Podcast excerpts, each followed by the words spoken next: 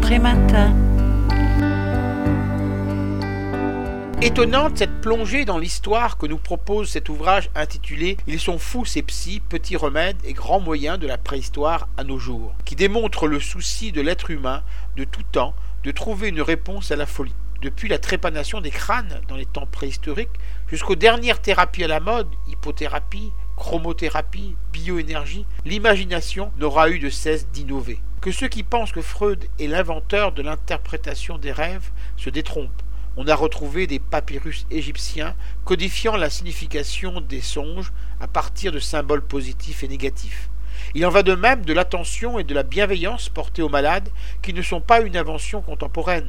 L'Antiquité avait déjà inventé le soin par le théâtre, l'amusement ou la pratique des calculs mathématiques.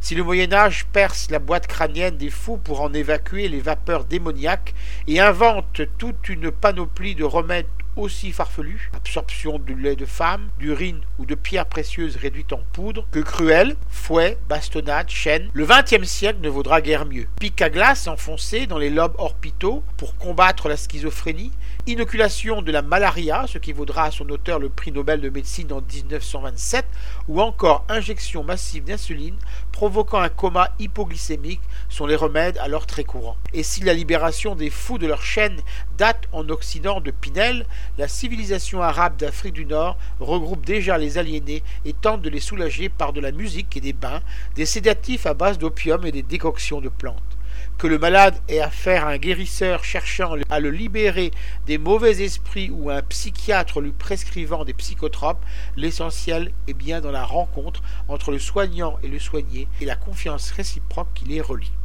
Je rappelle le titre de l'ouvrage, ils sont fous ces psys, petits remèdes et grands moyens de la préhistoire à nos jours. L'auteur en est Marc Magro. Il a été publié aux éditions First Histoire en 2015 et est vendu 16,95 euros. Vous pouvez retrouver le texte de cette critique dans le numéro 1170 de Lien Social. Il est consultable sur le site du journal www.lien-social.com ou sur mon propre site www.trématin.com. Je vous dis à très bientôt.